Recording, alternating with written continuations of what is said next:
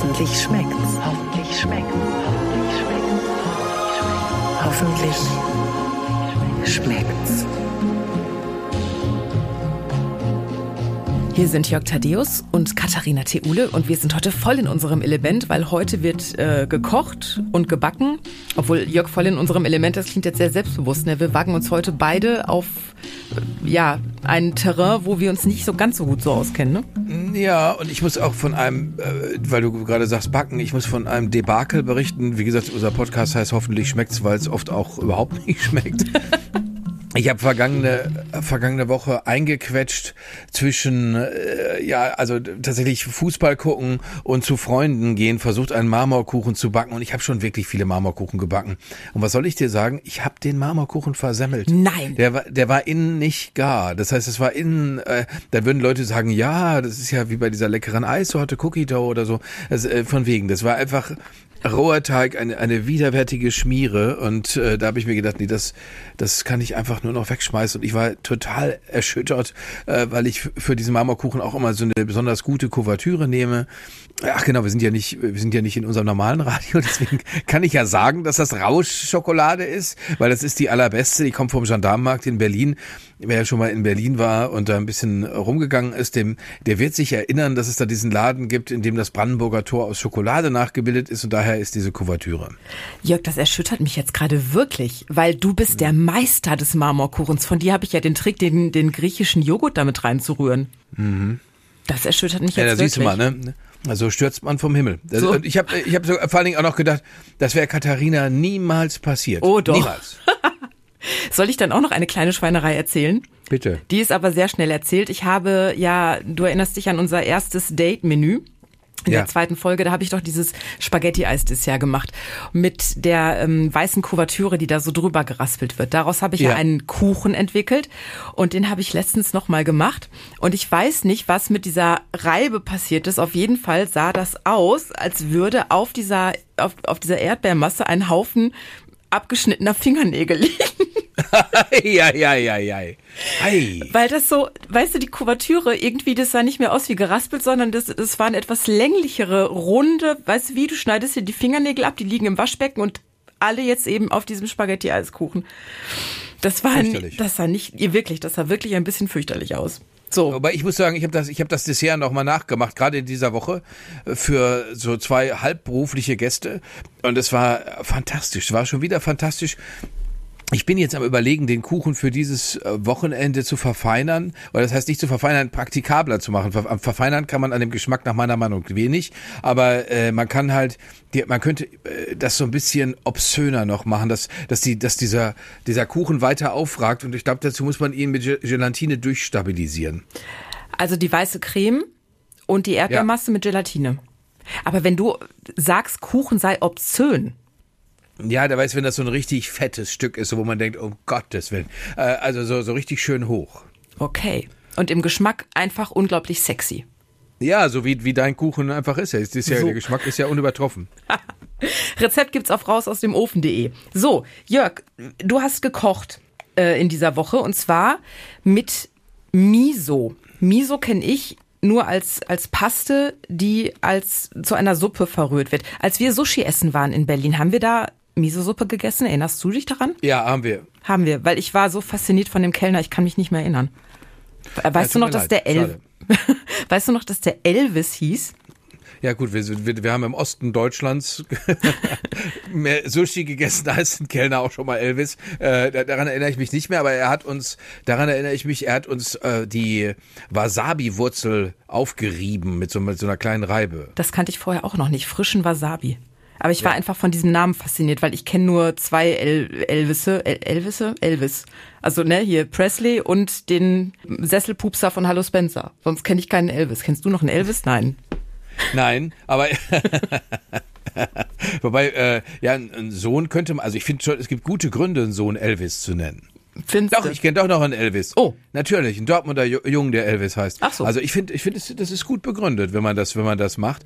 Ähm, ich, Miso ist tatsächlich, ich äh, kann jetzt noch nicht so tun, als sei ich da komplett im Bilde. Also äh, als wüsste ich ganz genau, wie das alles funktioniert. Dazu ist das mittlerweile auch ein viel zu großes Universum. Es sind aber, wie du gesagt hast, im Wesentlichen geht es natürlich darum, dass es Pasten sind, also äh, Pasten, die aus äh, oft aus fermentierten äh, Sojasachen bestehen. Das sind ähm, äh, unterschiedliche Varianten von, von, von unterschiedliche Ge Gemüse, unterschiedliche äh, Sachen, die fermentiert werden und, die, und zwar so zurecht fermentiert werden, dass die einen sehr, sehr würzigen Geschmack haben, dass die äh, vor allen Dingen oft in Gerichten die Umami-Note, also das, das Fleischliche, auch wenn da gar kein Fleisch drin ist, noch stärker zur Geltung bringen. Jetzt höre ich schon die Zwischenrufe von Leuten, die sagen, das kann Maggi auch.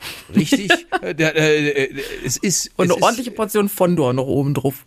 ja, aber also äh, im Moment habe ich auch das Gefühl, äh, das ist, ich meine, die Spitzenköche, die uns jetzt hier reden hören, die werden sich denken, den, den die liegen schon weinend mal, unterm Tisch, Jörg. Äh, muss ich, muss ich, muss ich äh, auch mal auflauern. Äh, es ist im Prinzip wie Japan-Magie, wobei das, das, das stimmt nicht wirklich. Also ich habe jetzt drei Pasten bestellt, äh, die sind unterschiedlich in unterschiedlich in der in der Farbe. Die die hellere, leichtere Miso-Paste ist gedacht, um beispielsweise Salate damit zu tun. Was ich jetzt ausprobiert habe, ist tatsächlich eine, eine Tomatensoße damit zu heben, weil eine Frau hat äh, in einem, in einer Rezeptbeschreibung, die ich gelesen habe, hat davon berichtet, das hätte äh, alle Geschmackssachen, die da drin waren, also alle Geschmäcker, die in so einer Tomatensuppe sein können, noch stärker angehoben. Das Gefühl hatte ich auch, aber ich bin mir noch nicht sicher. Es ist ein Experimentieren. Ich bin mir noch nicht sicher, ob ich das wirklich voll zum Tragen gebracht habe. Was ich jetzt am Wochenende ausprobieren werde, ist eine äh,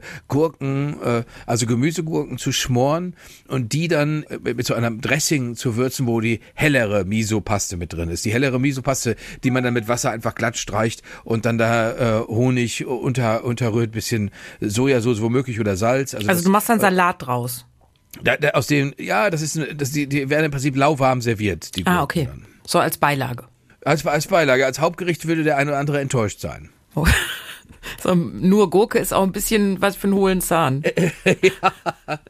So, also mal, mal was ganz Leichtes wäre das dann. Ja, sehr leicht. Also das heißt, Miso-Paste verwendet man nicht nur, so wie ich immer dachte, um eine Suppe anzurühren, der heißes Wasser drauf, verrühren, fertig aus, sondern das ist eine Würzpaste eigentlich auch. Es sind diverse Würzpasten und die Bibel äh, im Moment, das ist ja immer alles sehr momentan, die Bibel äh, des Kochens mit Miso kommt von Claudia Zaltenbach.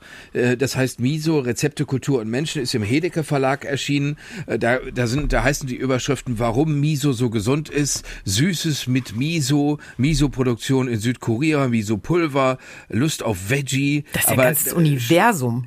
Schwarzwald Miso, Hacho Miso und die Gesichter der Steine. Deswegen also bin ich da etwas zurückhaltend, weil ich das alles noch nicht weiß. Ich weiß, dass man in Deutschland, man muss jetzt um Gottes Willen da nicht mit Japan oder Südkorea Kontakt aufnehmen, ähm, man kann in Deutschland zum Beispiel in Berlin äh, äh, frisch fermentiertes Miso bestellen. Das ist also hervorragend, das, das ist auch alles total zuverlässig, ich habe das schon ausprobiert. Im Schwarzwald gibt es das auch nochmal. Im Schwarzwald ist nur das Problem, da ist im Moment das ganze Sortiment aufgekauft, offenbar, weil da gibt es jetzt für den Otto-Normalkunden wie dich und mich nichts. Okay. Zur Not gibt es dieses Internet, habe ich gesehen. Da kann man auch Misopaste kaufen. Ne, ich habe ja im Internet habe ich das ja, äh, habe ich die ja, darüber habe ich ja den Kontakt hergestellt. Ich bin ja nirgendwo persönlich hingegangen. Also das wird ja immer besser, ne? Also doch, man, man delegiert nur noch und bestellt sich die Sachen aus seinem bequemen Sessel heraus. Mein Aber Gott, guck mal hier zum Beispiel geworden. Salat aus dem, hier gibt's jetzt Salat aus dem Meer mit Röstgemüse und Sesam-Ingwer-Dressing. Das ist ein Miso-Rezept, was hier drin steht. Und da ist die äh, Miso-Paste in der, in dem Dressing drin. Äh, zum Beispiel. Bei mir wird jetzt in die Gurkenscheiben wird das äh, Dressing äh, aus äh, äh, Wasser. Äh, das sind zwei Miso-Sorten, die ich auch beide habe. Zwei Esslöffel Shiro-Miso, ein Esslöffel Genmai-Miso. Äh, da kommt ein bisschen Reisessig dazu. Reisessig, mein Gott, wenn man nur normalen Brandweinessig hat, tut der es normalerweise auch. Flüssiger Honig, Sesamöl, also ein bisschen Chili-Pulver. Das kann koreanisch sein, muss aber auch nicht. Das äh, stellen auch diese Rezepte hier immer frei, weil ich finde das total nervig, wenn man da äh, in 28 durch Asialäden gehen muss, bevor man irgendeine warme Gurken machen kann. Das stimmt. Ja. Obwohl Reisessig gibt's mittlerweile sogar beim Discounter. Das ist relativ Ja, eben, das ist das, bekommen. äh, genau, das, das ist das Schöne, dass sich das ja alles öffnet. Aber äh, es gibt, es ist also ein ganzer Kosmos und ich bin darauf aufmerksam geworden durch einen Artikel in der Zeitung und und da stand eben auch zu lesen, dass das im Moment die Sache ist, die äh, Spitzenköche erregt. Dieses Kochen mit Miso, weil man, äh, weil man eben seine seine Gerichte anders tunen kann damit, als wenn man jetzt das nimmt, was wir schon kennen. Miso ist also der neue heiße Scheiß. So. So, was, also es gibt ja Dinge, die kann ich mir ganz gut vorstellen. Ne? Diesen, dieser wa- lauwarme Gurkensalat, das kann ich mir gut vorstellen. Ähm, in Tomatensoße fällt es mir schon ein bisschen schwerer, mir das vorzustellen. Und weißt du, wo es mir ganz besonders schwer fällt? Ich habe ähm, in einem Backbuch ein Rezept gefunden. Da ist ein Kapitel Kekse nur für Erwachsene. Da dachte ich erst, was, was geht denn jetzt ab? Ui. Da gab es Miso-Kekse. Und das kann ich mir noch nicht so genau vorstellen, aber ich glaube, ich werde das mal ausprobieren. Ja, also Claudia Zeitmacher, kann ich dir gleich äh, sagen, äh, hat hier in ihrer äh, in ihrem Buch äh, Miso Eis, dann Miso Brownies, Aprikosenkonfitüre mit logischerweise Miso, Miso Soufflé mit Rhabarber, Umoboshi Kompott, da weiß ich jetzt gar nicht genau, was Umoboshi ist. müsste ich Klingt, man, man ist geneigt zu sagen Gesundheit. Ja, ja, genau. Miso-Pralinen mit knuspriger Kombu, da weiß ich schon, das ist nicht jedermanns Sache, aber Kombu ist halt eine äh, Alge, äh, Schokomuffins mit Miso-Karamell und Kakaonips. Also da gibt es schon verschiedene Möglichkeiten und äh, ich finde das alles höchst interessant, wobei mir, mich interessiert Miso-Paste jetzt hauptsächlich für die würzigen Gerichte, bei den Süßigkeiten, da wäre ich schon ein bisschen vorsichtig und würde mir denken, naja, äh, da ist nach wie vor Europa äh, das Maß aller Dinge. Aber das werde ich mal ausprobieren und dann werde ich berichten. Sag doch noch mal kurz, wie das Buch heißt, wie die Autorin heißt. Ich schreibe mir das auf und dann probiere Die ich da mal Autorin was heißt K- Claudia, Claudia. Zaltenbach, Zaltenbach mit Z wie, wie Zorro. Äh, das Buch heißt Miso, M-I-S-O, Rezepte, Kultur, Menschen. aus. Ja, gut. Ja, wer schreiben kann, ist klar im Vorteil. Claudia Zaltenbach, Miso, habe ich mir jetzt Ja. aufgeschrieben. Dann werde ich das wohl finden bei meiner Frau Lindenlaub. So. Hoffentlich. Das klingt echt spannend. Das klingt nach einem Riesenuniversum an Möglichkeiten. Ja, ich fre- freue mich auch schon, also das alles auszuprobieren. Also normalerweise würden mich äh, so, so Gurkensalate nicht hinterm Ofen vorlocken, aber das finde ich jetzt schon interessant. Das finde ich gut. Ofen ist genau das Stichwort. Ich habe ja gebacken, hatte ich ja berichtet. Und zwar hattest du ja das leckere Menemen, dieses türkische Rührei gemacht. Und ähm, als ich das in Berlin gegessen habe, wurde dazu Walnussbrot gereicht. Und dann habe ich gedacht, wenn du jetzt schon Menemen gemacht hast, kann ich jetzt auch mal hier das Walnussbrot probieren. Ich habe ganz viele Rezepte natürlich überraschenderweise gefunden im Internet. Es gibt die verschiedensten Möglichkeiten, Walnussbrot zu backen. Du kannst es mit Sauerteig machen. Es gab Rezepte, da werden die Walnüsse vorher mit so einem Fleischklopfer, weißt du, so ein bisschen bearbeitet, dass die so leicht zerdrückt werden. Es gab mehrere Rezepte, da wurden die Walnüsse vor dem Backen in, in Wasser eingelegt. Und zwar wurde das damit erklärt, dass die ähm, Walnüsse sonst beim Backen zu viel Feuchtigkeit aus dem Teig ziehen und das Brot dann droht, trocken zu werden. Ich hatte aus Zeitgründen, weil ich von der Frühschicht kam und die Jungs wollten zum Mittagessen dieses Brot essen, hatte ich nicht genug Zeit, also habe ich mir das mit dem Walnusswässern geklemmt. Und ich kann schon mal sagen, ich brauchte das nicht. Also das Brot war auch so saftig genug. Ja. Ne? Das ist wieder mal, man denkt ja immer, Brotbacken ist so eine, eine Wissenschaft für sich. Es ist wieder mal unglaublich einfach. Du brauchst einfach nur eine, eine große Schüssel, Viertelwürfel frische Hefe, viel Weizenmehl, bisschen Roggenmehl, bisschen Honig, Salz. Das kommt einfach alles in die Schüssel, 350 Milliliter kaltes Wasser dazu, dann wird das erstmal mit der Küchenmaschine zehn Minuten lang gerührt. Dann kommen die Walnüsse da rein, die hast du so ein bisschen grob gehackt, dann nochmal zehn Minuten kneten, dann ruht der Teig eine Stunde, dann wird der nochmal so ein bisschen gefaltet, dann ruht der nochmal und dann kannst du den auch schon backen. Also ne, da muss, muss ein bisschen Zeit für einplanen, weil der muss halt viel gehen und dann geht's ans Backen. Man kann das Brot auf einem Backblech natürlich backen. Ich habe aber so einen gusseisernen Topf. Und darin backe ich total gerne Brot, weil das nämlich immer total knusprig wird und das dann schön so in Form geht. Du musst dann entweder das Backblech oder halt den ähm, Topf mit im Ofen aufheizen. Das wirkt dann praktisch, musst du dir vorstellen, wie so ein Pizzastein. Das heißt, man macht vorher den, den, den Topf heiß. Genau. Du schiebst den Topf aufs, äh, in den Backofen, also auf das Gitter drauf, mittlere Schiene, und heizt den Backofen volle Kanone auf, also 250 Grad. Und dann ähm, machst du, wenn der die Temperatur erreicht hat, nimmst halt deinen Backhandschuh, nimmst den Deckel runter, tust den Teig rein, drehst die Temperatur ein bisschen runter auf 230 Grad, Deckel drauf und dann verschwindet dieser Topf für 32 bis 35 Minuten, habe ich jetzt ausgerechnet, im Backofen.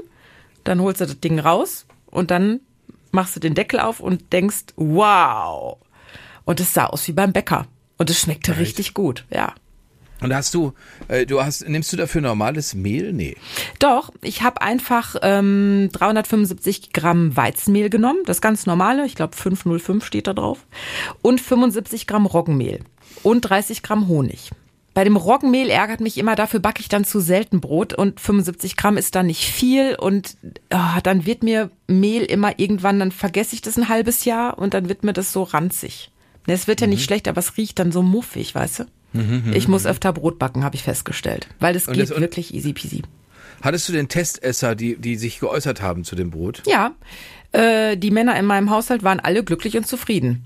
Bis auf einer, der fing an, die Walnüsse rauszupulen. Da hatten wir eine kleine Diskussion am Küchentisch. Ich habe gesagt, komm, leg, lass es sein, leg sie zur Seite, iss dein Brot.